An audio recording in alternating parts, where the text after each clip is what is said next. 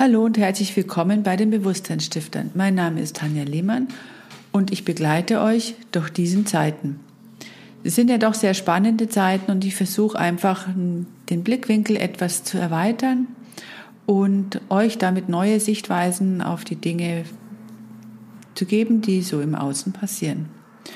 Und weil jetzt Allerheiligen vor der Tür steht und wir uns normalerweise nicht so intensiv mit dem Tod beschäftigen, außer wenn wir eine Krankheit haben oder ein naher Angehörige vielleicht stirbt oder eine schlechte Diagnose bekommen hat, dann ist die Zeit, wo wir uns tatsächlich mit dem Tod beschäftigen.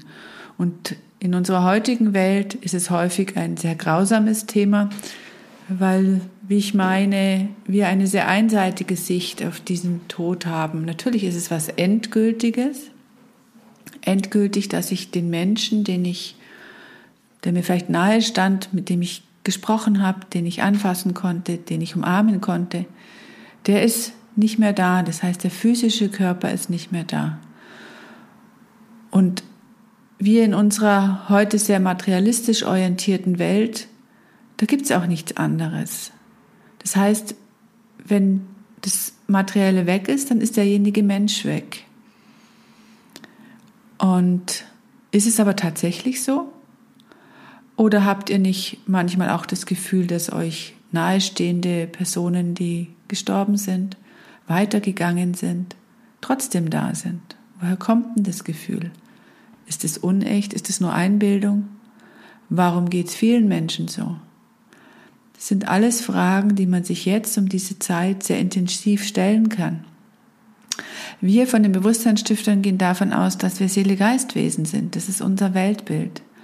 Und damit schauen wir etwas anders auf den Tod und sagen, okay, die Seele-Geist, also unsere Seele braucht einen, ein Fahrzeug und der hat sich den physischen Körper ausgesucht, der perfekt ist für diese Erde, der ist perfekt ausgestattet für die Erde.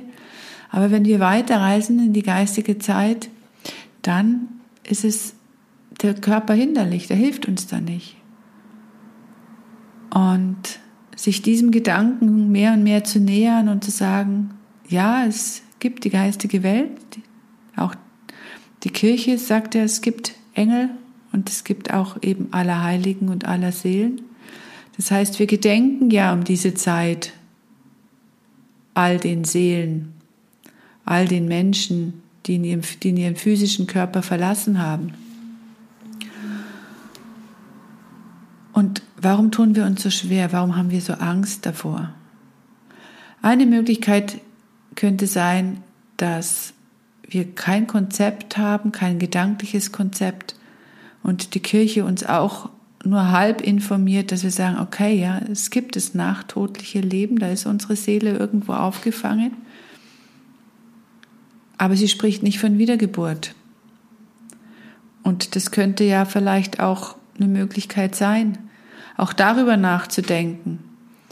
Weil warum sind Kinder in einer Familie so unterschiedlich? Wenn wir alle das gleiche Niveau haben, warum heißen einige den Krieg gut, andere nicht?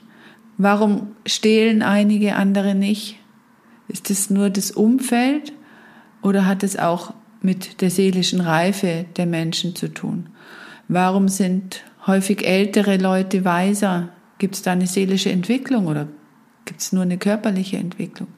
All das sind Fragen, die wir uns jetzt in dieser Zeit, wo es früher dunkel wird und vielleicht auch manch, in manchen Gegenden Nebel nässt und dass wir uns gerne reinkuscheln bei einer schönen warmen Tasse Tee, darüber mal nachzudenken und zu sagen, was fühle ich denn in mir, was ist stimmig und nicht wegzudrücken, um zu sagen, ja, warum will ich mich mit dem Tod, mit diesem Gedanken gar nicht erst beschäftigen? Was daran ängstigt mich? Und das aufzuschreiben. Es ist wichtig, dass man sich das aufschreibt oder ein Bild darüber malt, weil nur durch Denken, es, es löst sich was, wenn man das aufschreibt. Und es kommen auch neue Gedankenimpulse hinzu. Also dadurch können auch Neues entstehen. Und ich möchte euch einen Gedanken, eine Geschichte einfach mit in diese Zeit geben, in die ihr gut auch dann im Nachgang einfach meditieren könnt und die euch immer wieder vor Augen führen könnt,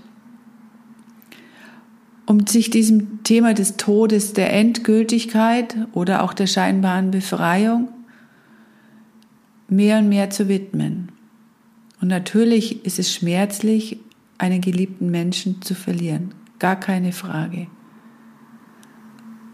Aber wo ist denn der eigentliche, das eigentliche Wesen des Menschen? Die Wesenheit, die wir gelebt haben. Wir haben ja doch nicht nur den physischen Körper geliebt, sondern eben das Wesenhafte an dem Menschen. Wir regen uns über das Verhalten auf und das ist ja das, was häufig das Ego macht. Und das ist in Ordnung. Aber der Mensch selber ist ja viel, viel mehr. Und das ist das, was wir in den Augen sehen, in seinem Lächeln. Und das, was wir auch in der Aura spüren von dem Menschen. Und genau darum geht's, sich damit zu verbinden. Und gerade in Momenten, in denen man traurig ist, wenn man einen geliebten Menschen verloren hat, das Schöne, schöne Dinge mit ihm gemeinsam zu machen, was er gemeinsam gemacht hat, dass ich an die schönen Momente denke, an Orte gehe, die man gemeinsam gerne besucht hat, wo man weiß, ich kann jetzt mit meinen Augen oder mit seinen Augen vielleicht auch was sehen. Also ich sehe auch seine Augen, vielleicht hat er ja einen anderen Blick darauf gehabt und das kann ich jetzt wie wahrnehmen, weil er in anderer Form nach wie vor da ist. Wir haben nur kein Bewusstsein dafür.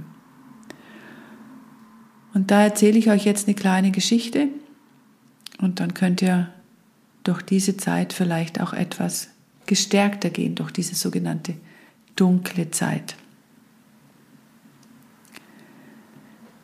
Stell dir vor, du bist wieder in Mamas Bauch, du bist ein Fötus.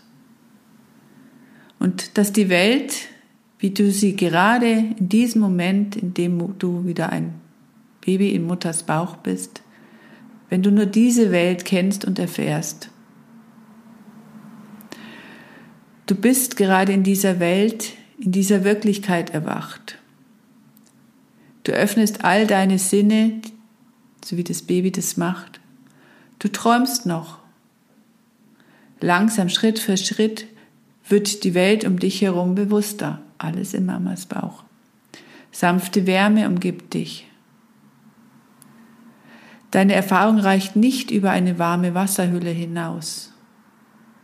Du lebst in der Sicherheit einer weichen, nachgebenden und sanften Hülle. Es ist meistens dunkel. Nur manchmal erscheint ein weiches, glänzendes Licht. Vage Geräusche werden gehört. Stimmen, pulsierendes Zischen eines Herzens, blubberndes Dames. Herzen, Därme, die Sachen haben noch keinen Namen. Es gibt noch keine Begriffe für dich, kleines Wesen. Und dann denkst du, wenn man überhaupt bewusst denken kann in dieser Phase, so ist es, dieses Welt, die ich gerade erlebe, ist die Wirklichkeit. So wird mein Leben sein. Woher würdest du besseres oder anderes wissen können? Und so wirst du in diese Welt gebracht. Mit kompletter Hingabe verbindest du dich vertrauensvoll mit dem Sein dieser Welt, innerhalb dieser lebenden Umgebung der Hüllen und der Plazenta. Diese bieten dir Sicherheit und Vertrauen. Da ist es, wo du Atem und Ernährung findest. In dieser Wirklichkeit bestehst du verwurzelst du dich. Diese Hüllen sind der Boden unter deinen Füßen. Betrachte mich, wie ich an der Nabelschnur hänge, lebenslang, wie der Dichter es ausdrückt. Stell dich vor, du bist noch ein Fötus und denkst, dies ist, wie es sein soll, so ist die Welt, die Wirklichkeit. Dies ist Leben, Bestehen.